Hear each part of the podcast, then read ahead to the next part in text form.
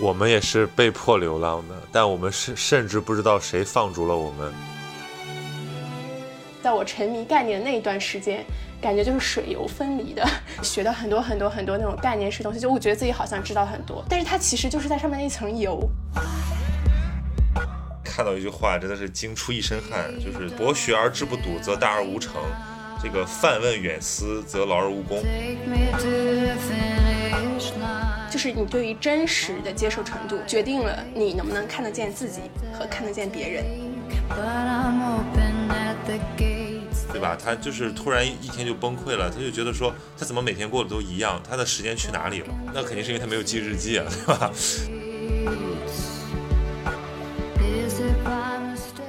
你要接受事情它是什么样子，就是认清事实，就是你要能够真实的、勇敢的去接受事实，它就是这样子，而不是美化它或者扭曲它，或者把它转移成一种攻击性的姿态，或者把它转移成一种自暴自弃啊，或者躺倒啊。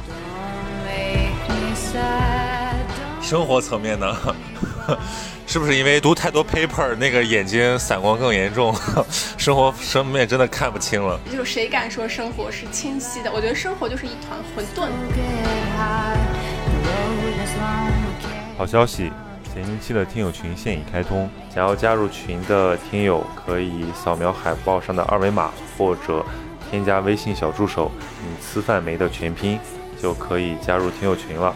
希望你赶紧加入我们的讨论，并且参与我们每周都有的主题活动吧。Hello，大家好，欢迎收听今天的节目。这是一次漫谈，讨论一个困扰了我很久的问题，那就是知识与生活的关系。我想可能很多朋友也有这样的感受，那就是我们貌似懂得很多知识，知晓很多理论，看了很多书，甚至会运用很多概念来分析。可是，当我们面对一个具体而微的生活的时候，我们又显得笨重、迟缓，甚至掉进了概念的迷宫。所以今天呢，我就请来了一位玩概念的高手，那就是我原来口中这种哲学系的好学生，我的好朋友徐新宇。他现在在加拿大继续攻读哲学，但是异国独处的时光让他有了很多反思，人也变得更加沉静。而这种反思和沉静给了我非常多的力量和启发。我希望对大家来说也是如此。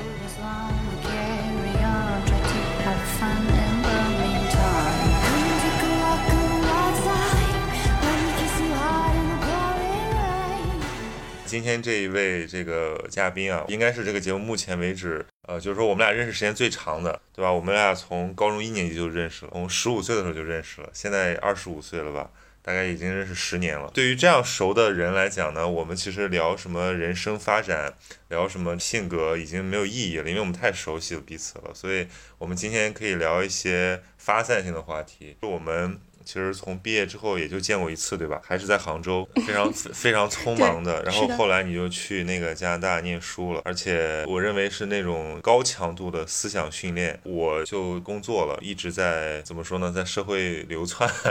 干各种各样的事情。对，所以我们其实现在可以用一个相对沉静的态度来总结一下自己的不一样的这段经历。哎，你先讲讲你，你说你最近有什么很大的变化？就是如果跟我之前认识的你一起来的话，就是你先把很大的变化这个帽子扣上了，好像我一定要就是开始论证这个事情。我觉得有几点吧，首先它这个原因，其中有一部分肯定是因为我换了一个社会环境，而且问题是这个社会环境不仅仅是说这个国家有个变化，而是比如说之前在复旦的时候，就是整一个。就是复旦，它不是不是仅仅是一个名字而已，或者一个教学系统。我觉得对我来说是一个生态场一样的东西，就它是一个生态系统。然后里面你的同龄人或者各种各样的评价机制在一起，你会把自己放在这个生态系统里去，多多少少会有点在那里面定位自己的感觉。但是因为我就是从那个。系统里毕业了，换到了一个新的环境，然后这个新的环境里的话是没有这样一个很强的一个系统的，因为本来我是作为一个就是不再是本科生，是研究生的状态，他的这个社交的环境其实就比较封闭，就只是在我们院系，就我是哲学系，然后在我们这个学校这个院系，然后进行一个相互的交流，因为你不是本科生嘛，所以这些老师和教授啊也会把你当成未来的一个共同体看待，然后这里面的这个关系就更加的，嗯，怎么说，层次要更加的。复杂一点，就它不是一个师生的一个相对分明的关系。当然，这跟社会文化也有关系，但是更多的是我们会有一些交流学者过来做讲座呀，经常两周有一次这样子的机会，就世界各地的一些教授过来跟你们聊天，然后你也可以问问题啊，然后交流你现在正在写的 paper 啊之类的。然后这不是一个非常理想的一种呃学术生存的状态吗？对，这确实是一个非常非常纯粹的学术生存的状态。尤其是我是在温哥华这边，就它的这个社会环境本身也相对更 chill 一点，就它它的声音其实比较单调啦。就是你首先不会听到很多别的一些啊声音，就是当你就它没有中国社会那么十二个小时在做这个事情的时候。这么说好像有那么一点点贬义，所以我没有这么讲，这是你讲的。对，嗯，但是我觉得这个你换个角度讲，就是加拿大它本来这个国家它发展这个阶段就已经是一个我们都知道的发达国家，然后它已经发展到了一个相对就社会结构比较稳定的一个阶段，对吧？对，所以它本身我们不想用阶级隔离这种词比较敏感，但是它本身就是你不同的一个群体从小到大的这个轨迹，无论是你上学还是你的职业生涯，它都是一个非常非常明确的一些。道路，所以当我在这个环境里的时候，就相当于是跟我一样选择了这个项目的人。他们基本上就是已经是完全的在这个道路里了。虽然我不确定我是不是会一直往下走，但是我在这里明显的感觉就是，就我身边的人都是一种非常啊纯粹的状态，甚至于他们之前其实可能也不会想很多别的道路的可能性。我觉得是这样子的。嗯，那所以我很好奇的一点就是，因为我一直觉得呢，人很容易受环境影响。我们现在国内流行的一个话语变化非常快，同时是充满了这种情绪的。不知道你有没有关注今年比如流行的几个词，什么打工。人、社畜、内卷、凡尔赛这些词就刚好形成中国社会的一个镜像。你讲到在加拿大的这种感受，它确实是换了一种文化环境，同时这个社会发展程度也不一样。你会觉得之前就是咱们共享的那种焦虑或者说那种情绪，在新的环境里面有些变化吗？它被消解了吗？呃，我觉得消解肯定是不可能的。嗯，但是很有意思的是，就这样的一个物理环境，给我提供了一个方式，让我能够拉开一些距离去看待，就是我之前所身处于其中，就是物理距离更加近的这种焦虑、内卷、打工人。就这个，其实我觉得本科时候就已经有了。今年它可能更加显性一些，已经提升到可以用一些很社会学或人类学的术语过去把它归纳成一种集体的概念或者集体的认知，然后上升到一种集体情绪的程度了。但是之前它其实已经是一个趋势，而且我觉得多多少少大家都能感受的很明确吧，但只是没有这么一个嗯这样子一个归纳而已。所以其实我本科的时候是在这个浪潮里面对这个这个点就很有意思，因为 对这个因为我很了解嘛，你的变化，你每次纠结我都是一个在场者。很多人他只是看到现在的你，他觉得现在可能很学术，然后非常自信，但是你曾经也在不同的道路里面纠结过。其实你的这种，就我们从客观的角度来讲，这个竞争力很强，对吧？就是在这个体系里面，其实是一个成功者，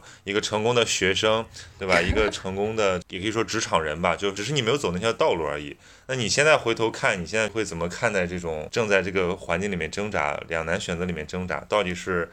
纯粹一点，还是说这个迎合一点？到底是现实一点，还是稍微理想化一点？我觉得我当时并不是非常的成熟，但是我求生欲比较强。然后这两个一结合，就非常容易让我把我扔到任何一个体系里，我可能都会非常认真的，就是不自觉的被驱动去争取在这个体系里一个你刚才说的所谓成功这个词，真的非常的嗯，不是讽刺，我知道，就是一个 you know，就是我们都知道是什么意思。这是我最这个佩服你，也是最困惑的一点，就是我佩服在于，就是说我做不到这样。你也知道。我是一个很难被环境改变的人，所以我很佩服那种你可以说他工具理性很强，或者说他在一些具体的事上特别认真的这样的人。但是呢，我的困惑在于，觉得你其实不用那么纠结嘛。好几次跟你说，我说你在纠结什么啊？你怎么选都 OK，或者说你应该相信未来是光明的。就是我觉得你这种特性就刚好有一个呃。最大的优势，但同时也可能会给你带来很大的思想负担。因为它对我来说是一个比较无意识的一个行为，我觉得就是并没有经过非常深思熟虑的去确立这个目的本身的合法性，但是就已经不自觉的去往它靠拢了，所以它会会让自己对自己的认知有种滞后性，然后这种滞后这个时间差本身会带给。我一些负担，就是因为我我是一个非常，我觉得尤其是之前啊，对于一些比较模糊性的东西，有种很低的忍耐度，就所以 无论是在一些别的问题上，就当时特别喜欢、特别热衷或者痴迷，甚至有点强迫症似的，想用概念的方式来把很多东西都给先概念化。然后第一步是这个，第二步是把它搞得能尽可能的精细和清晰，然后这个处理完了，然后就觉得好的，我分析完了，然后我可以获得一种情绪上的安定感。但是我现在会发现，这本身就只是一个自己的一种代偿方式吧。首先它很片面，就是不是所有东西都是可以概念化的。而且你概念化的过程中本身就失去了它，然后其次是这整一个这个驱动力是什么呢？这个驱动力其实还是一种就是情绪上的对于这种不确定性或者模糊性的一种低耐受，或者说是一种恐惧，然后就是还是一种想掌控、克服这种恐惧。然后我的方式可能就是因为你是要用概念，或者说用你的这个智力来把这种充满不确定的生活进行概括，甚至是预测，你会觉得。更安心是吗？对，我觉得我当时整个人是这样的一种模式，但是我现在发现，其实它非常非常的片面，而且它非常的，其实非常的浅，它非常的平面。就你每次把它所有东西抽象掉之后，就是这些逻辑本身还是会保有一些很复杂的结构，但是无论那个结构有多么的复杂，它还是没有办法抓住一些很流变的，甚至一些。对，黏糊糊的东西，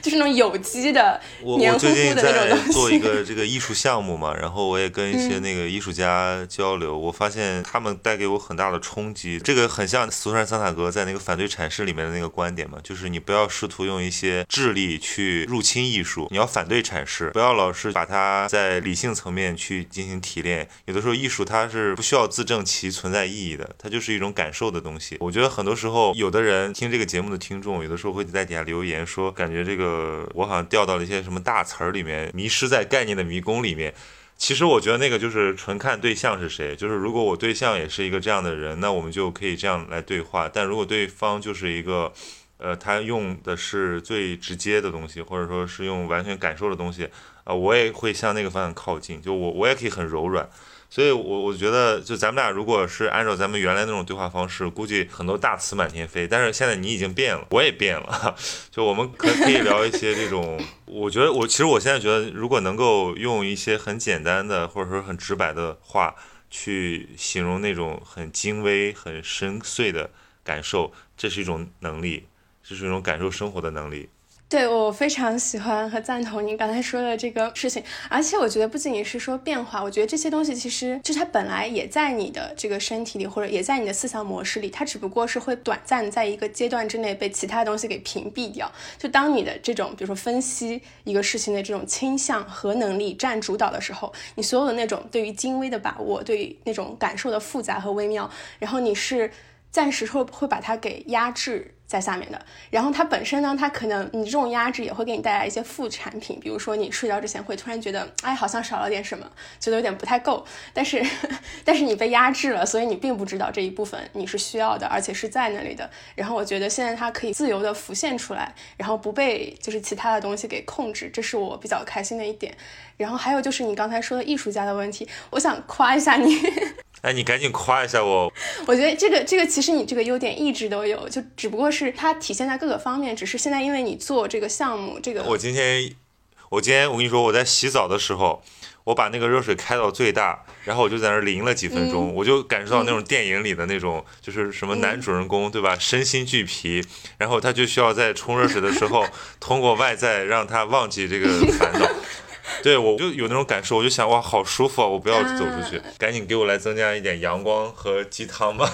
好，我来，我来。你刚才说到你，你可以就是很灵活，我觉得你确实是一个很柔软的人，这很适合你现在做的这个工作，也不是工作啦，就是聊天嘛。因为人和人之间是有场的，就是两个人和三个人一起聊天，他的状态也是很不一样的。就是我觉得人都是会不自觉的，比如说你是一个，说你话很多，然后你很活泼，就是有种很强的那种领导气质，对吧？然后我可能会表现的稍微的沉默一。点点或者稳重一点点或者温和一点点。但比如说，如果你很内向，然后我可能就会稍微话多一点。我觉得你的这个能力的调控是非常非常好的。这可能是之所以每个人跟你说话都是，就是首先体验很好，其次你能够引导他们把他们可能意识到但是没有说出来或者一些很有意思的东西给挖掘出来。因为你能够很快的发现对方是一个什么样的说话模式，然后更加偏好什么样子的对话风格，然后你能够根据他们的性格和心理诉求来进行一些调整。然后给大家进行心理按摩，对不对？这个张琳和邓耿，就这两个人，听众肯定知道是谁。张琳是我我们的制作人嘛，邓耿是之前我就说做了两期节目的那个清华老师，他们俩都不约而同提过一个类似的东西。张琳说的是我跟人聊天儿的这个模式，好像是根植于我内在的个性里面的。然后我说好像是这样，因为我好像从小就是就是我觉得我小时候是个虚荣的孩子，你知道吗？就是我很喜欢讨别人的开心。咱们那边怎么叫叫什么小大人？你你小时候有被这样称赞过吗？就说这个小孩虽然很小，你觉得可能吗？不，但我觉得你也很很很聪慧的好吗？小大人说的是什么？就说这个人虽然人不大，但是他很懂事儿，然后他嘴还很甜，很会说话，很得体。对吧？就有点像这个《红楼梦》里面的薛宝钗这种感觉。邓耿邓老师说的是，我陪人聊天这个功夫还是有一点点功夫的。就虽然看起来不学无术，对吧？看起来好像什么都懂，但什么懂的都不深。但是正是因为如此，所以才可以跟人家这样来回串。其实我后来没有去仔细想这些，但是今天你又说到，我又觉得我是不是应该去反思一下？就是。这是不是一个特性？如果这是一个特性，它肯定就是有利有弊的。我还有一点就是很有意思，就之所以能够一直十年做关系比较好朋友，有个很大的原因，我觉得是因为我们都是比较愿意反思，并且比较真实的能面对自己的缺点的人，也不能说是缺点吧。就我觉得这个还是挺挺重要的，而且对于任何的关系。都还挺必要的，你觉得呢？你刚才说，你刚才说你嘴甜，然后形容自己不学无术的时候，我觉得你真的好，就是真的好直接呀。是啊。没有，就是我觉得首先你可以说你阅读面很广博，我知道你的阅读量一直都很高很高的，就是我觉得你的阅读量肯定是比我高很多的。我 就是你会涉及更多的这样子不同的领域，就是它，但它带来的问题可能就是，就是你是一种比较。怎么说呢？学院派这个词有点奇怪，但是你对对，你不是那种学院派的风格，你是一个，就是你自己有一个自己的生长的体系，然后你感觉哎，这个问题意识比较有意思，你可能也没有想说哎，我要研究什么，但是你就会被这个东西吸引，去看一些相关的书，然后把它整合到一个东西去，然后进入你自己的思想体系。就是它有自己的优点，就是你自己是有很强的吸收新的信息的这样一个组织模式的。我觉得这是很正常的，而且很好的事情。它可能唯一的你所说的那种缺点，可能就是。因为没有经过那种非常学院派的很长期的训练，它可能会导致，比如说你在输出你已经有的这些信息的时候，你所选取的那个形式和那种方式不是那么的，你知道学术化。比如说，哎，你的这个定义它不够精确啊，或者你的这个语言太文学性了，不够条理清楚。就我觉得更多的是一个输出的时候你所采取的那种方式。你这个后来读哲学系嘛，先先是法学训练，后来哲学训练。你的当然你也做欧陆，也做分析，就是我会说你接受了一个很完整的系统的一个哲学训练。就咱们俩以前还聊很多哲学，现在我已经不敢跟你聊哲学了，因为我觉得我就是太明哲了，太野狐禅了，都是一些没有没有我，但是我我也不敢聊哲学的，你知道吗？我也不敢的，我也觉得自己是明哲。你刚才讲的那个东西，我还是觉得很惭愧，就是有的时候会有这种印象，但是其实我自己心里很清楚，驳杂他的这个。伤害在哪里？我年初的时候就疫情期间啊，读那个《诸子语类》，这个里面看到一句话，真的是惊出一身汗，就是“博学而志不笃，则大而无成；这个泛问远思，则劳而无功。”这不就是咱们校训？复旦的校训是“博学而笃志，亲闻而近思”，对吗？这个程子在底下说，如果博学又不笃志，那你这个人就大而无成，对吧？就看起来好像牛逼哄哄的，但其实是徒劳无功的。泛问远思。对吧？老是发一些大灾问，老是思考那些很宏大的东西，则劳而无功。说白了，因为儒家他讲的还是要融贯，就是你要结合你的博和你的深，你要能够把它达到一种很贯通的状态下，这个人才是成就，不管是心性上还是这个事功上。我觉得这个话对我的那个刺就特别大，因为你看我们的这个校训，它就摆在那儿，其实没有人仔细去想它对这个人生发展的指导意义到底在哪里，但是。也看不到它的反面，就是我觉得很多人现在是陷入了一个韦伯所讲的那种没有灵魂的专家，一种专业主义、技术主义的一种陷阱里面去，就是他根本不去关心一些宏大的东西、一些深远的东西。但反过来，有一帮像我这样的人，他发现了这个问题，他就站在这个细分赛道的对立面，但是也很容易。有更大的一个窟窿，嗯，这个好像是比较经典的一个两难局面，确实这样。但首先啊，你看你刚才说的这个非常非常引人深思的这个经典，我就 没有这个能力去引文，什么引文。你肯定理解，你肯定理解，对吧？就比如说我们俩上一次常聊天，我对我触动也蛮大的，就是你一直在说你做这个论文的感觉，我记得你当时描述很有趣，你说就感觉其实是在做一些前沿的东西，但是总感觉是一些。细枝末节，或者说你感受不到宏大的东西了。就我们都是可以说读文史哲吧，或者说思考一些这个科学命题，都是因为一些很朴素的这种好奇心和求知欲。但是反而是最前沿的学术，它最后就变成一些细分的。一些很工具化的一些操作步骤。我记得你上次就聊了一些这个东西，你现在这个感受还有吗？我现在，我想一想，我有一种就是如果盲目一点的乐观的话，我会觉得有可能现在的感受都是基于，因为我是处在一个就是你知道一瓶子不满 半瓶子咣当的程度，就是过了本科生的那种，你要本科的时候你是什么都不知道的，然后你学一个新的领域就哇好有意思啊，有这么多问题可以发掘，然后有这么多事情我都想过，但是没有答案，然后现在找到了这么多资源可以让我去探索这些生命。中出现过很在很早期就有过的这些疑问，然后就好开心，好开心，好亢奋，对吧？而且你还是比较杂的嘛，就是你会上很多课，然后每一个都不是特别的深，然后你的那个兴趣会一直都不停的被刺激产生，然后你会有种充实感和进步感。但可能我现在是因为就是过了本科的阶段，基本上各个比如说细分的这领域，你大概也知道它是什么样的方法论怎么样做了，但是呢还没有到博士生毕业，甚至就更不要说到我们那种就是无论是复旦的还是国外的到教授那种已经苦做十年，就是对我记得。但当时我们哲学学院的这个啊，我非常尊敬、崇拜又很喜欢的，你要说孙院长吗？对，孙院长当时说了一个，他我刚才脑子里，你先说，你先说，我刚才 脑子里也在想，我因为我最近刚看完孙老师的那个呃《论家》那本书，我我做了好多笔记，你先说，你先说。我很想看那本书，但是我在国外不太方便买，等人回国买。他当时就说，做学术嘛，你要先苦做十年，就是你要不停不停的积累，至少十年，然后你才能够突然之间就是有足够的量的进入，然后足够的这种长期的跋涉，你才能够好像进入下一个阶段。我觉得好像可能。是这样的，就如果乐观的，我们觉得这个未来是有希望的话，我觉得现在我的阶段可能是处于那种就是半瓶水的状态，就是既失去了最初的那种好奇、探索的欲望、热情，又还没有到那种极大成的那种程度，就是哎，我已经到了一定程度，所以我可以从这些琐碎的、艰苦卓绝的学术训练的这种基础非常的扎实之外，我还同时能够看到一个很宏大的方向和命题。就我觉得这个可能我在中间吧，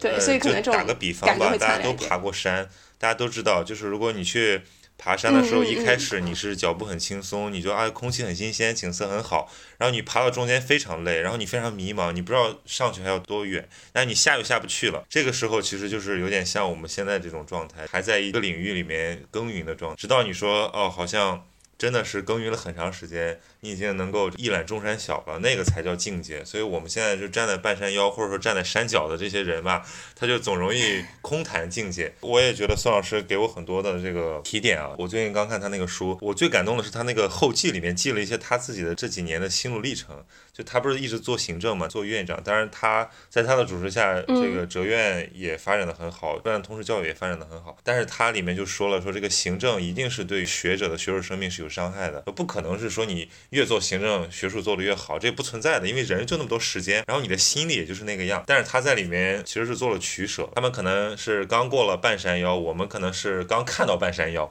就我们现在看到这种人的心态，就想行，我们就继续往上走吧。嗯，挺有意思的。我我在我刚才在想，我可能连半山腰还没看到，我就是盲目的信仰着 半山腰。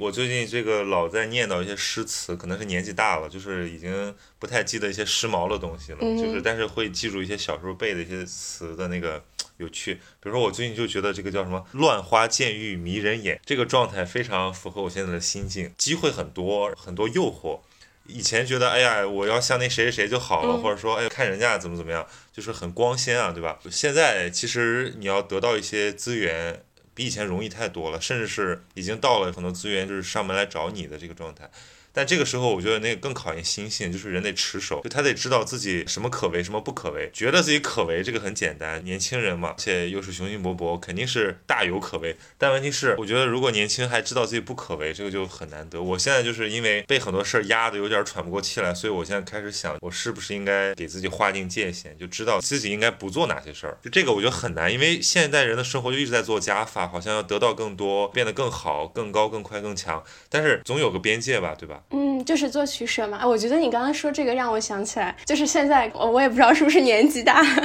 就是会越来越觉得，我本科的时候学的是西方哲学，然后而且特别的沉迷于这种西方哲学的这种叙事，会觉得很清晰啊，就是真的还挺喜欢的。然后现在也不是说不喜欢，我现在依然喜欢这种清晰性，对自己写东西啊什么也还是会有这样子的一种洁癖式的这种要求，但是确实会越来越觉得那种我完全不懂啊。但是像一些中国经典的一些论著啊，就你刚才之前你说，就有些比如说什么孟子啊、孔子啊之类的，或者一些就是古文式的中国哲学类的一些文章和著作，我觉得他们里面有些道理，就可能确实是只有到中年的时候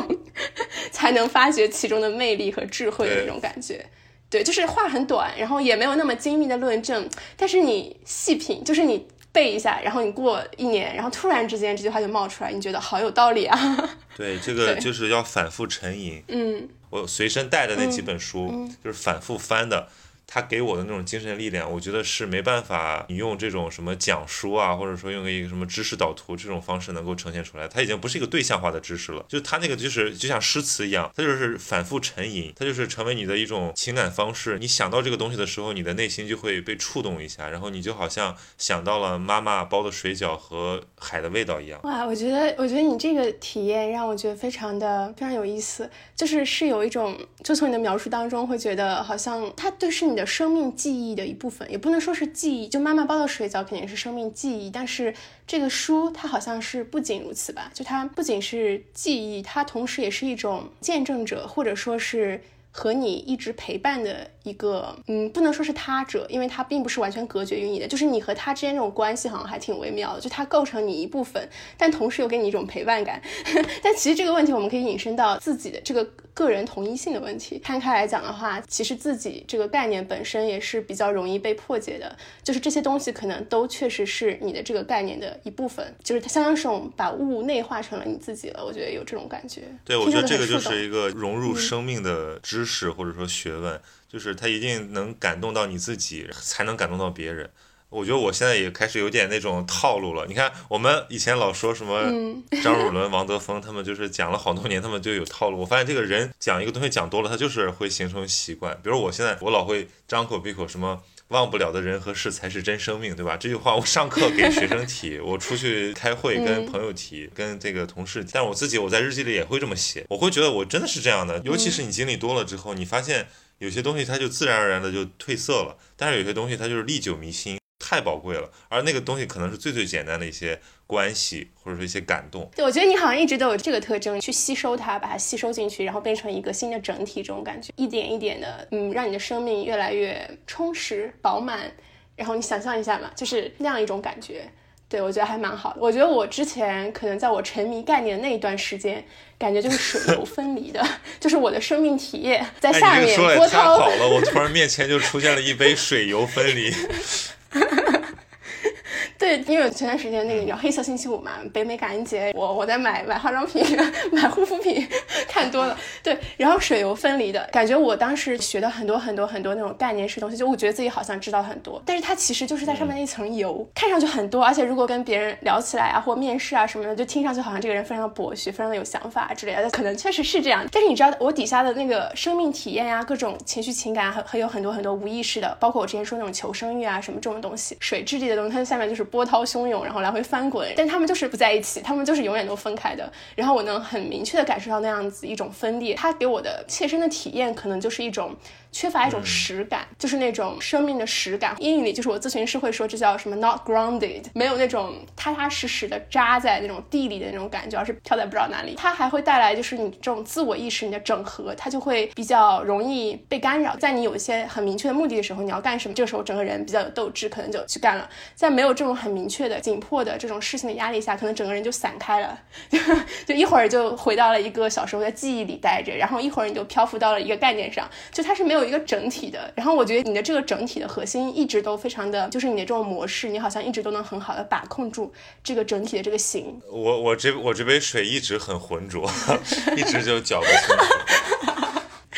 这个浑浊这个词有点奇怪，嗯，但是还是我觉得我还有一点就是我很好奇，或者说我也很难想象。呃，你在那边，嗯，它虽然温哥华华人很多，但是我我想你的生活恐怕还是比国内要安静很多，甚至是孤寂很多。因为我现在跑到一个新的城市扎根，经常出差，那种游荡的生活。它给了我很多灵感，但也给了我很多可以说是侵蚀吧，就是让我备受折磨。我不知道这个过程对你重塑自己的这种认知和这种心性有什么样的帮助，或者有什么样的捶打？我觉得第一个阶段，就我刚过来的时候，肯定是会有一些失落感的，就是突然之间，就我觉得我好像不能说被世界遗弃吧，但是确实会觉得自己 突然间掉到了另外一个，就是你知道异度空间的感觉。因为人是活在语境里的，其实是一个 context，不仅仅是一个物理上的，你每天见多少个新的人，或者你去多少个城市，而是你心里存活那个叙事。我觉得叙事对人是很重要的。我觉得当时的不适应，可能更多是来自于一种叙事的脱轨，就是我突然间要把自己从上海。附带那样一个比较激烈的、比较丰盛的，然后有很多很多生命活力，然后和混乱的一个环境的这个叙事里拖出来，然后把自己扔到一个非常安静的深海里的那种感觉。然后那段时间是有一些不适应和失落感的。但是我在第二个学期的时候，对，就是从二零二零年开始，然后不幸的时候，这个时候疫情正好也开始了嘛，然后我们就开始隔离，我们也开始网课，所以相当于是已经接近九个月的时间，我都是自己在家里待着的。就是偶尔出去买个菜，呃，很偶尔出去见一下很少的朋友，基本上都在家里待着，这样一种状态，相当于是物理上其实是比较与世隔绝的，嗯，但是已经习惯了，而且。对我其实是有一个正向的帮助的吧，就是我被迫要和自己待很久很久很久。但是你为什么 有很多人被迫跟自己待着，他就疯了，他就嗯这个什么病都出来了，就是抑郁啊。但是我在想，为什么你活得还很接地气？是你说，比如说这种日常性的这个烧菜煮饭、逛街，或者说和本地的就融入本地生活，这个对你有帮助吗？呃，其实没有什么融入本地生活了，因为我住的这个区域本来也是在学校旁边，然后它也不是一个特。别的有生活气息的区域，然后其次是现在大家都在家里隔离，然后而且这里的生活其实更多是以家庭为单位，那种社区嘛，就是那种社区感很强。对对对，它其实对于这个留学生这种就是单原子个人，尤其还是异文化的。其实特别对，特别不友好。就是说，这是一片土壤，它是一片沃土，但是这个沃土它是适合盆栽，就是你已经在别的地方已经结成一个盆儿了，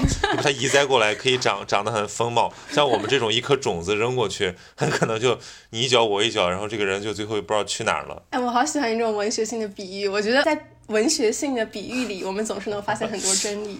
对，那你不融入，那你怎么做的？我觉得他可能就是也不能说被迫吧，就是这个契机恰好让我在自己身上找安定感，就是必须在自己身上找，然后好像就莫名其妙找到了，然后就自己待着，非常的好了。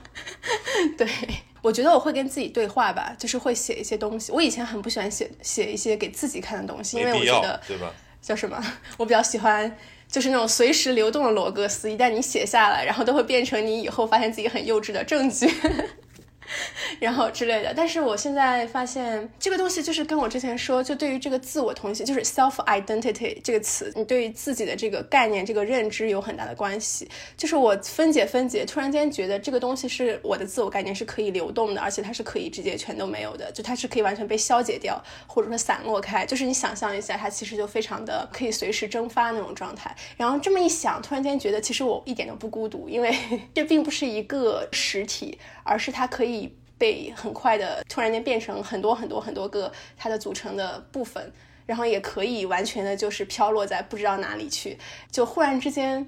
怎么说，很多需求就突然间没有了，就很神奇。然后有点妙，对，就是好像我最近的感觉，你刚才讲到这个要不要留点记录什么的，其实我现在发现，就人是一个特别容易遗忘，或者说特别容易短视的一个生物嘛，它总需要一些纪念、一些仪式、一些痕迹。来提醒自己哦，原来还有这么一段经历，原来我们当初是那样想的。你大到国家需要纪念碑，需要节日；小到这个个体需要日记，需要相册。对家庭其实都是这样。就我们为什么会发朋友圈？我们为什么要写日记？我我现在开始重寻它的意义，因为我从小一直都有写日记的习惯，断断续续也写了好多年，有几本完整的日记。但是到大学，就是那种丰富多彩。这个充满不确定性的生活中断了一段，然后我其实从去年开始我又恢复写日记，但是是那种扎记，每天记两三句话。但我今年下半年开始记这个，我把它叫千字文。就是我每天写一千字，强迫自己坐在那里把自己的感受写下来。我也知道它都是一些可能是毫无意义的，或者说就是随风而逝的。但是我通过这样持续的书写，我好像确认了一些东西。就是我再回头看的时候，我会发现其实我存在过，这个记忆不是一片空白。就像很多人觉得说哇，怎么一年又又到头了？我这一年都干啥了？尤其在酒后或者说在深夜，他会产生一种惶恐感，觉得说我真的活过吗？就像你看那个。杨德昌那个电影《一一》里面的那个妈妈，对吧？她就是突然一天就崩溃了，她就觉得说，她怎么每天过的都一样？她的时间去哪里了？那肯定是因为她没有记日记啊，对吧？对，所以所以所以说，我觉得这个留痕对人是挺重要的。关键是你要是哪一种，因为现在是一个非常碎片化的时代。你看你的微博也是一个情绪出口，我的微博也是，对吧？尽管表达形式不一样，对很多人来讲，他的留痕方式可能是说他什么哪个粉丝活动，或者说又出什么新款了。呃，或者去哪旅游了，就吃什么米其林了，就是它有不同的留痕方式。但是我觉得一个人应该找到自己那个最真的，就是能够真正让你自己能够喜欢的那个表达自己的方式。可能对我们来讲都是，我觉得写作或者说阅读，它就是一种这样的方式，它帮我来保存记忆。当我有一天这个风烛残年了，或者说已经在岁月里面模糊了面孔的时候。还能回头看，辨识出当年自己那个那个很清晰的自己。对，所以我就来录你的节目了嘛。哎，说不定十年之后回头听一听，真的还蛮感慨的。确实会比较感慨，不过这也是我第一次在就是比较公开的，这算是公开公共资源、公共场合说关于自己的事情，就这种程度的自我暴露还是第一次。现在有个词儿嘛，就是这个什么一些公共人物突然网红了之后，大家出出来道歉说不好意思，我占用了公共资源。我觉得这种就是特别的表，你知道吗？就是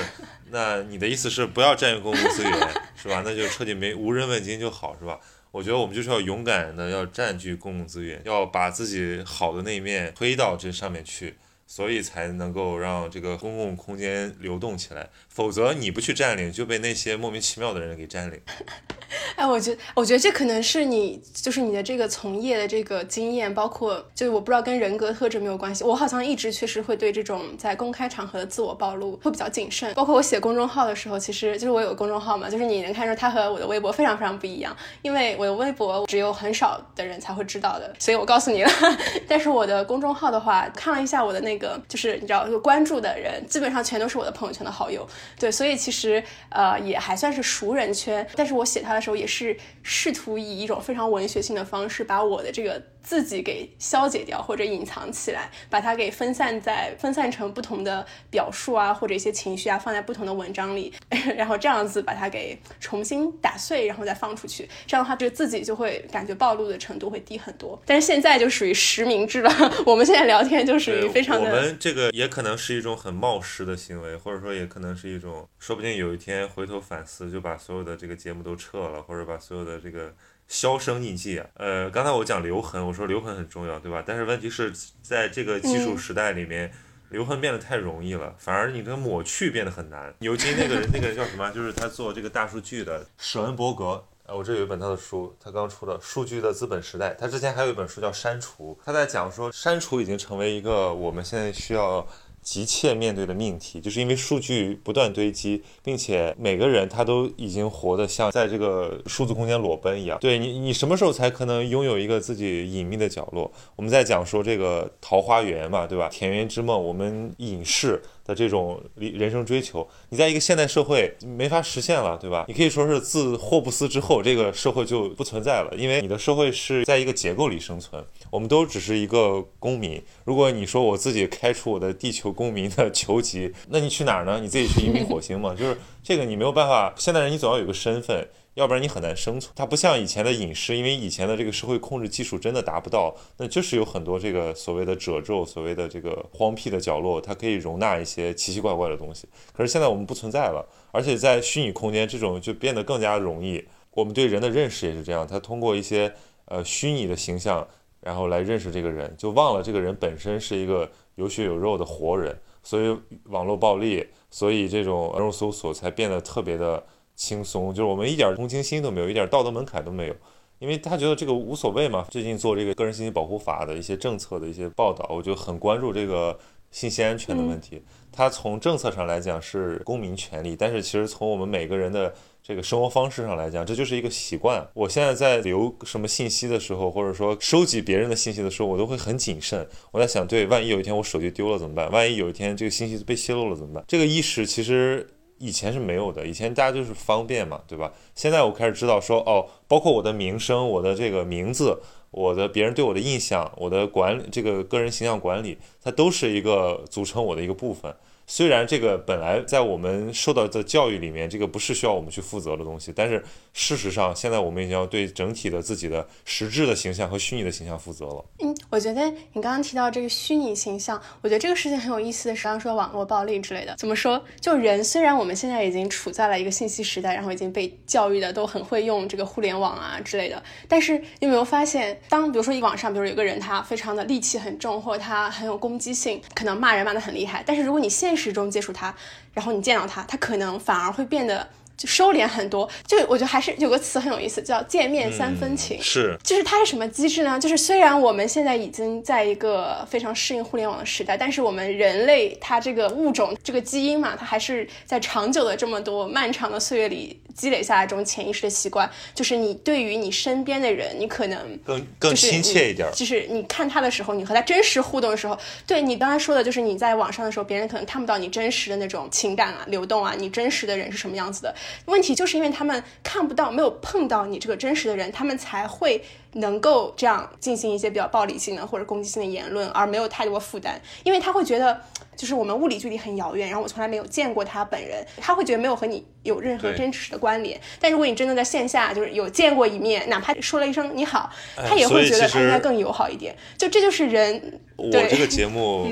我一直都是坚持线下录制，所以咱们现在这个线上聊还是建立在，因为咱们俩很了解，所以一般我不喜欢线上聊，是因为我觉得我跟人容易聊得很生分。但你比如说那个子非鱼，他们就是一定要线上录，我就很难接受，因为我每次那个线下聊天，我都感觉我能看到这个人讲话的样子，而不是对着一面墙或者一个书架。嗯，见面三分情。我我们那个书院，包括我们这个所有的活动，都是鼓励大家这个建立真实的链接，就是见面。但是你看疫情。又给这个时代出了一个特别特别大的难题，就是本来大家已经喜欢，即使面对面都要用手机联系，但是疫情让大家连坐到一起的这个机会可能都不给大家了。对，而且我还发现一个有意思的事情，就是其实很多现实生活当中的人，你和他当面说话的时候，他整个人的那个表情、状态、身体语言嘛，包括他说话的那种态度，给你的那种观感缓和很多。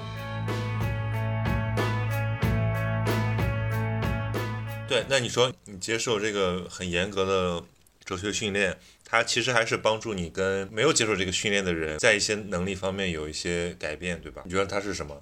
我只说我自己的视角的话，就首先我现在也不觉得自己学的多好，我觉得我觉得自己还依然是任重道远，然后只是可能学了些皮毛或者，但是我觉得。哲学训练本身分很多层次，其中一个层次是你确实会对，就算是日常说话，无论是你选择词语，还是你说一段话的这个逻辑，都会有一些关注。和要求，然后它的负面可能是在刚开始学的时候，你可能对这个过度关注，以至于你会觉得，哎，这句话不符合逻辑，没有意义，pass。然后，但是现在的话会，就是因为有些人他就是想法很深邃，但是他不擅长表达，要么他就是你刚刚说艺术家，他以一些别的形式来表达出来，要不然就是他说话的时候，有可能是他说英语说的，他中文表达力有限，有可能是他就是语言能力天生就没有匹配上他的那种思想的复杂度，所以这种时候就是你就是 open 一点，就是你的心态要平和，要想要能从。这些看上去很粗陋的话语当中，发掘他内心闪闪发光的智慧。然后这个东西，知道你你你最初给我很强的压迫感，就是或者说，我觉得以你为代表的这个哲学系好学生，如果你去听我以前的那个节目，我里面会。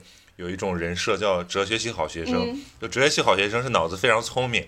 知识非常渊博，然后逻辑要求特别严格。于是你跟他讲话，他就会觉得你的话漏洞百出，不仅仅是事实方面，也是逻辑方面。就像你说的，就是那个可能就是你刚刚就是就好像我们玩一个武器一样，你刚刚掌握，然后你很炫，你就恨不得就每天都把它拿出来炫耀一下。但其实那个还没有融会，真正高手就是不用武器嘛，就是？你已经在心里了。现在可能。谈起来我们会更加自然一点。嗯，就是首先第一点就是我无论是渊博还是逻辑性，我觉得我就还正在努力当中。哎，我我觉得你变谦，我觉得你变谦虚来。确实是我现在越来越觉得，就是包括今天来跟你聊这个天的时候，我其实也在想，就是我有什么好说的呢？就是越来越觉得这个自己其实是非常渺小，这个词好像带一种卑微感，但其实也不是。嗯，就因为人吧，你和自己接触时间多，所以总是会放大自己的，就无论是情绪啊，还是思想啊，就各方面。就除了可能客观上的一些标准，可能会有一些比较，看自己的这个视角，这种距离超近的，对吧？你就是会不自觉的放大它。所以说，就是可能年纪稍微大一点，就要努力去不停的去带入别人的视角，多看看别人的事情，然后这样的话，从外界把自己这个东西压缩一下，就让它不要扩得那么大。但是它也不是一种，哎呀，我很渺小啊，这种沧海一粟这种心情，其实也不是。我觉得我可能更多的是，也不是怀疑论吧，就是一种，我觉得本来每个人的这个。自我这个事情，它就是一个非常，你可以可以把它给揉搓，也可以把它拉长，可以无限延展的一个一个东西，你可以这么想它。然后他说有，他就有；说没有，他就没有。然后，但是我每天还依然在按照一些特定的一些形式来呈现自己，比如说你几点吃饭啊，或者你和别人聊天的这种方式，这些都是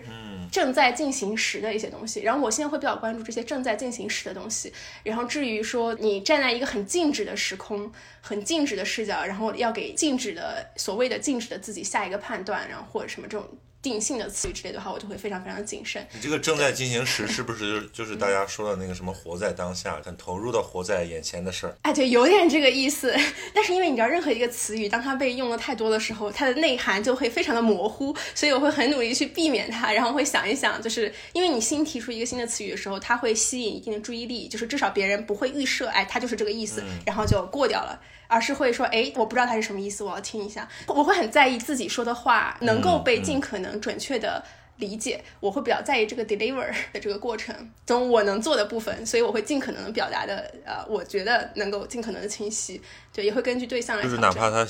显得繁琐，但是它只要是清晰的。你在抱怨我繁琐？没有没有，你有一句关键句，我觉得可以提炼出来，就是说哲学帮助你提高了生活的清晰度，对吧？可以这么说吗？我觉得更多是提高了语言层面的清晰度。生活层面呢？是不是因为读太多 paper，那个眼睛散光更严重，生活生面真的看不清了？就谁敢说生活是清晰的？我觉得生活就是一团，它是很复杂、很复杂的。就如果你觉得它很清晰的话，那你就会觉得很无聊，然后就觉得没什么好活的了。你不觉得这是一个非常经典的循环吗？就非常经典的一个一个路径。我前两天不还发微博吗？我那个看卡尔维诺有一句话。哎呀，也是很刺激我。他说：“虚假永远不在于词语，而在于事物本身。”然后我在想，啥意思？不是一般我们都在说词 词语物吗？不都是有点像你刚才那个？就是我们一开始，我们手上有很多工具，之后我们发现是这个词把我们给绕晕了。后来发现其实好像不是哎，就是如果你的词已经足够清晰，或者你已经甩开这个炫技那个阶段的时候，你发现这个事实，这个世界本来就让人迷惑。嗯。哎，我觉得你刚才说的这个阶段和我们刚才那个立场其实也是兼容的。就刚才我们主要是在吐槽过度追求词语而忽视这个生活本身的真相这个事情，但是就是你刚才提的那个虚假不在于词语而在于事物本身，其实这个好像这是一个非常文学的一个说法。对我来说啊，你知道博尔赫斯对吧？是啊，因为因。因为卡尔维诺就是博尔赫斯的头号粉丝，我我还挺喜欢这个说法，我觉得这个风格很像博尔赫斯的诗歌，他给我的感觉更多是，就当你生活阅历，就我之前是生活阅历不足，然后所以被词语迷惑，但是当你的生活阅历到一定程度的时候，你会发现你的词语就是抛开那些虚假的词语，然后剩下那些真实的词语，它是不足以能够描述全部真实的生活的，而那部分没有办法被言传。啊，没有办法被表达出来的真实的、不清晰的或者清晰的，然后那种生活。这些东西，因为你不能表达它，所以你对于它的这个真实性和虚假性，因为你没有任何的工具去用词语的路径去判断它，你可能就会被它裹挟着走了。我觉得对我来说，可能有点这种可能性，就是你光照不进去的地方，你就不知道它是黑还是。就是所谓这个大音希声啊，就是百感交集的时候，你真的也说不出什么来，你就是百感交集嘛，对吧？就是它就是一种很混沌、很复杂的状态，然后那个是可能在生命的。某某几个时刻能体验，然后这个时刻其实我就特别想写诗歌，虽然写的也就那样。对啊，这个就是诗。我昨天晚上跟他讨论，就是说为什么要有诗？诗就是这样一个东西，它就是把一些你完没法用理性去呃概括、去描述的东西，试图去感觉像是你把这些你没有办法去用理性去做的这些材料、这些东西，就是你用诗歌这个形式把它给包进去了。然后它里面是什么，你还是不知道。但是你用诗的这种形式，你把它给找到了一个位置，然后给它存放起来。然后这个时候，你的这个诗其实它是无比真实的。我觉得是这样子的，它它甚至比你这个没有办法去提取、没有办法去分析的这一团混沌要更真实。就是因为你自己用，就是你又创造性的使用了语言，就是相当于是你创造了这个语言了。就是你用同样的字，但是你给它赋予了新的意义，然后这个东西它其实可能是比那团没有处理过的混沌要更加真实。我觉得可能是这样子，对我来说我是这么理解的。对，所以其实我本来跟你想聊的一个大的话题，可以就理解为这个词与物的关系，因为我从你身上能感受到概念或者说这个逻辑，它带给你的再造。比如说，十几岁的你是一个非常感性、非常活泼、非常非常水灵的，对吧？谢谢夸奖，这是夸奖吗？经过这个知识，对吧？经过罗格斯的再造，然后你变得非常的强悍，呃，无往而不利，这种感觉变得非常的像刀锋一样，对吧？就是砍菜一样的去把别人的那种谬误给辨析开来。但是你现在又变柔和了，你这个刀好像又开始磨成了一把木剑，你好像又开始回归到另一种感性的这个怀抱里面去。你自己是有意识的吗？还是说就是它自然而然发生了？是不是？我觉得也跟我们都长大了有关系，就是我们没有那么的。年少轻狂了，我们都上了一定的年纪。我觉得这个事情非常有意思，就是每个人的这个成长历程和他的阶段都是很不一样的，因为起点不一样的嘛。就有的人可能他在不同的年龄阶段，然后他的这个情感的这个充沛程度和表现程度是不一样的。他如果小的时候比较多呢，可能命运使然，他需要经历一下这种非常反方向的一种磨砺，才能够驾驭他这个丰沛的情感。那有的人他天生情感就没有这么的呃丰沛的话，那他可能也不需要去。经受这样子的程度的训练来帮他去驾驭，因为他本来也不需要，他就很稳。就是每个人的轨迹还是很有趣的，对，就都是比较特别的。你已经上套了，我们这个节目就是谈人生，用那个什么，当然我不想提这个人的名字啊，但是他那个节目还是很经典，叫艺术人生的那个节奏，就是来现在可以起音乐了。你刚才谈到了一个很关键的，就是人的性格和情感方式跟他的原来的经历，或者说他的这个被对待的方式有很多的关联。你觉得你以前是一个情感丰沛的人？情感这个词太难了。情绪，情绪，就我，我觉得你脑子里有好多东西，然后这个东西就像拧开的水龙头一样，只要你不去主动把它关上，比如说你在你睡着的时候，它就会源源不断的涌出来。我没有办法关掉的水龙头。我其实也是一个这样的人啊，一个并不寡淡的人。我前阵子去海南嘛，我就在看那个苏东坡的传记。但是苏东坡去了儋州之后，他就自己说自己心如枯木嘛，因为他也确实是这个身体不好，而且晚年心境很苍凉。但是你看他一边心如枯木，他又去研究一些好吃的，他也写了一些很生活的诗。我在想，就算我们修佛、什么修道，我们真的有可能心如枯木吗？或者说，一个本来就乐天的人，他真的有可能完全在外在上沉静下来吗？就是好像很难克服。这个事情，或者说也没必要克服。人人自己是可以在自己体内切换视角的。就是我觉得，当他比如说他去研究吃的的时候，但你说的这个很高级。你说的这个如果是自觉的就很高级，如果是不自觉的，那其实只是这个人对比较性格比较多面而已，可能是双鱼座。呃，就是自觉的话，他的状态就是你的心如枯木，是当你回到你最自己最内里的时候，你旁观这一切的时候，你会觉得就是这一切是如此的激烈精彩，但他们都和我有。有一个距离，就没有那么必然的联系，就是那种必然性的关系。但是你也同时可以白天，比如说你和朋友出去玩，或者你前两天不是黑黑色星期五吗？我在疯狂的买东西和下单，然后最近要破产了。这种时候，相当于是你很多个可能有的情绪中拎出来一个，然后把它放大、放大、放大。你想象一下那个电脑上这个 PS 还是什么，然后你把自己扔进去，扔到这片海里，扔到这个情绪这个泡泡里，然后让自己在里面啊很开心、很亢奋，被这个东西所刺。激就是当你自觉的时候，你确实会有心如枯木的感觉，因为你发现这些所有的都是可以调控的，你是可以调控你所有的情绪的转变，停或者开始，然后把自己放到某一种。情绪场里，然后你也知道他会对你情绪产生什么样的状态，然后在那种你真的体验那个情绪的当下，你也不会有这个很冷静的旁观的枯木的视角盯着你，因为你把自己就完全屏蔽掉这些，完全的是投入在这一个小小的情绪里，然后你也爽了，你也开心了，你的多巴胺什么也分泌了，然后等到你出来之后，然后你可能还是会枯木一下，就是你会意识到啊，这些东西都只是我选择的进去或者出来，就是那种。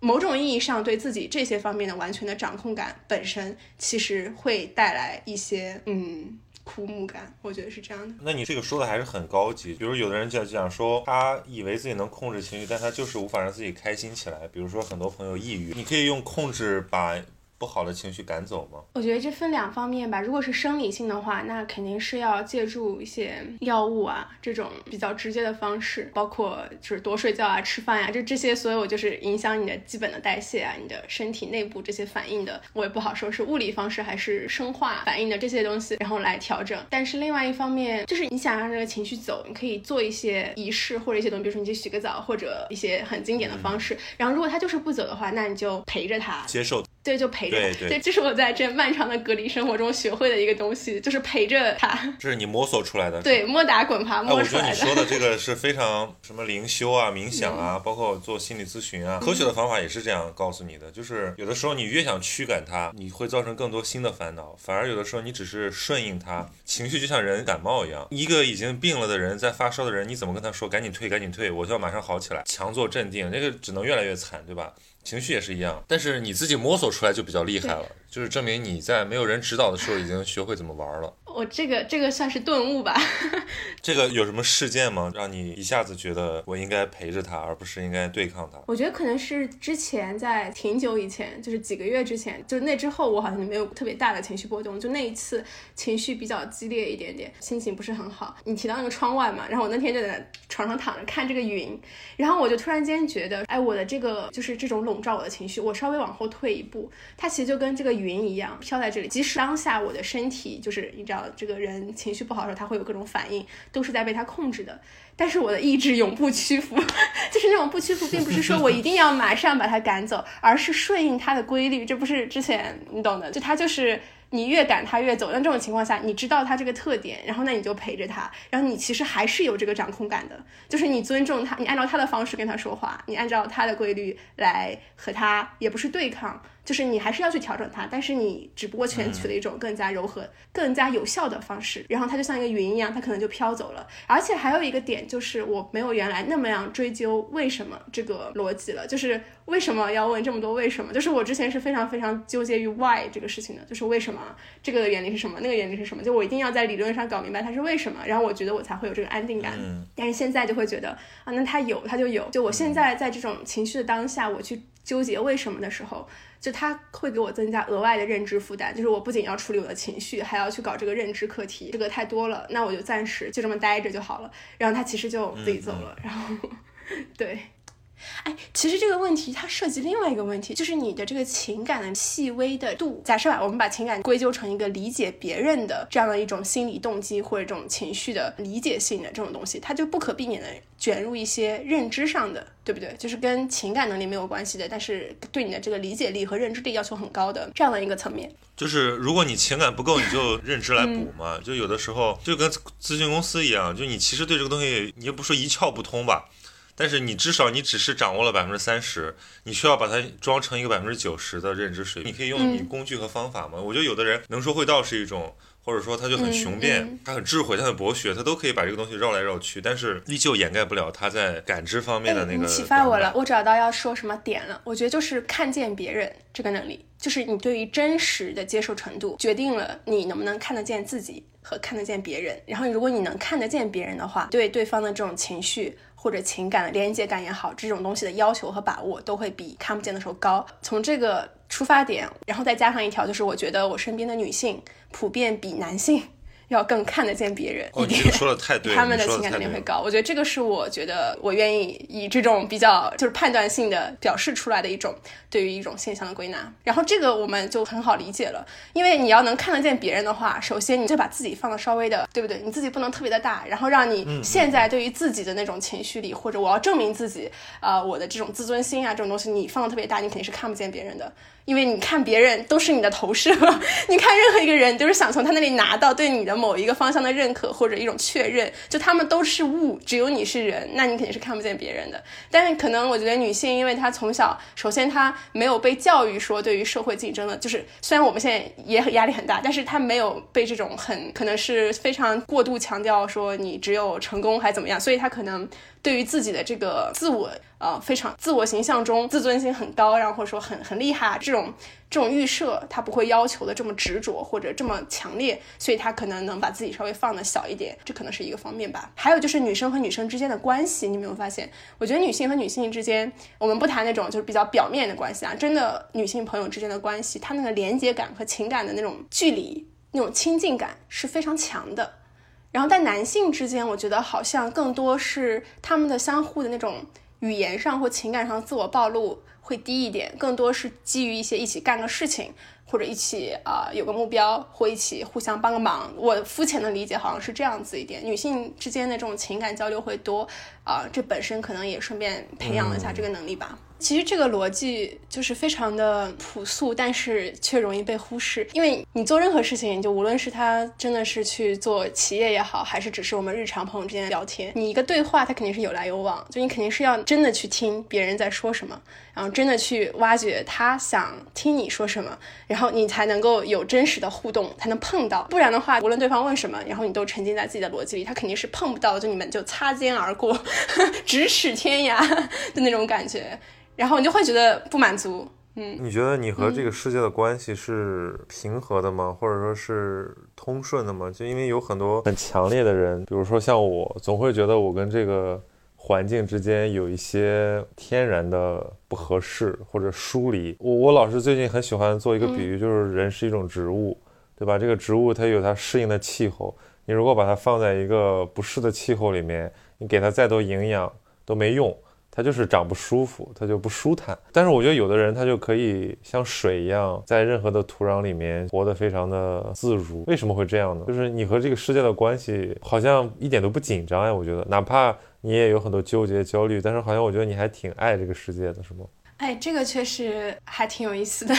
我这句话好像经常说，还挺有意思的。对我好像确实还是很热爱这个世界。首先，我会觉得我和这个世界是有一些隔膜的，就是像那种薄薄的透明的那种塑料纸一样，就是你知道那种保鲜膜。它横亘在这个世界和你中间，就算你看得很真切，但是你摸不到它，就是那种。那你不是说毛玻璃吗？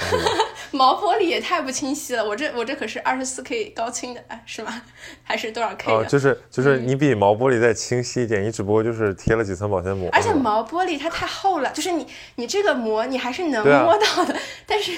嗯，这个世界对我来说就是毛玻璃啊，就疏离啊，对。对，我觉得你的疏离感要比我更强一点。我觉得我和他要更近一点，但是还是有那么一层隔膜。这个尤其体现在我之前的阶段吧。但是我觉得我现在可能那一层隔膜好像有一点被感化了，就是就它的形状可以调整了。然后就是我好像确实找到了一个觉得自己。就是内心的秩序和这个世界的秩序能够以某一种方式共存，它并不是一致。就我之前，我内心的秩序和这个世界秩序还有一些挺大冲突的，其实，然后自己也是在反复横跳，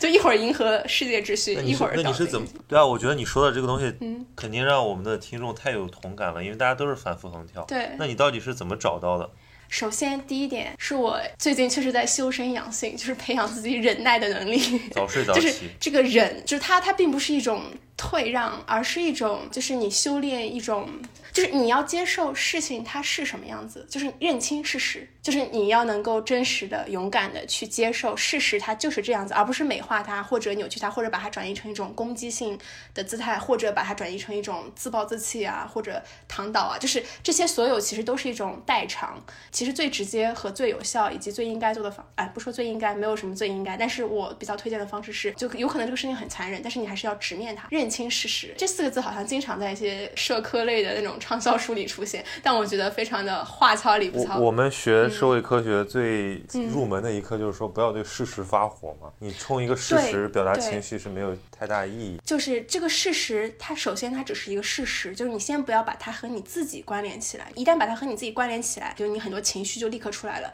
所以要先暂停一下，在到这一步之前，你先认清事实，以一种事不关己的态度认清事实，然后才是到第二步，稍微。把它放进来一些实在的感受，就是你自己和这些事实稍微近一点，然后你去想这些事实它的意义是什么，它对别人的影响、对社会的影响、对你的影响，你这时候才把自己给拎出来，再去考虑这些事情。就我觉得第一步可能是一个比较关键的步骤吧。我现在觉得很庆幸你没有去读商科，或者说去做法律，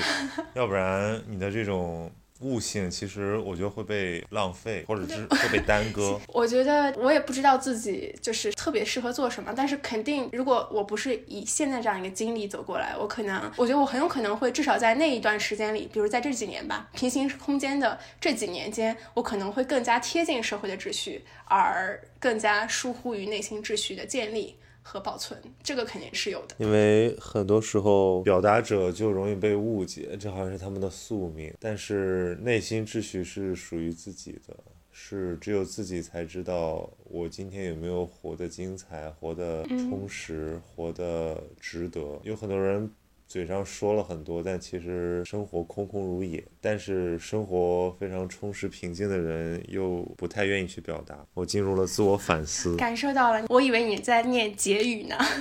哎，我看十三幺的，就我觉得这个听上去特别像徐志远，是徐志远吧？是吧？是啊，我觉得徐徐志远每次都会呈现出一种这样的状态。你觉得他好像悟了，但是他好像又没有。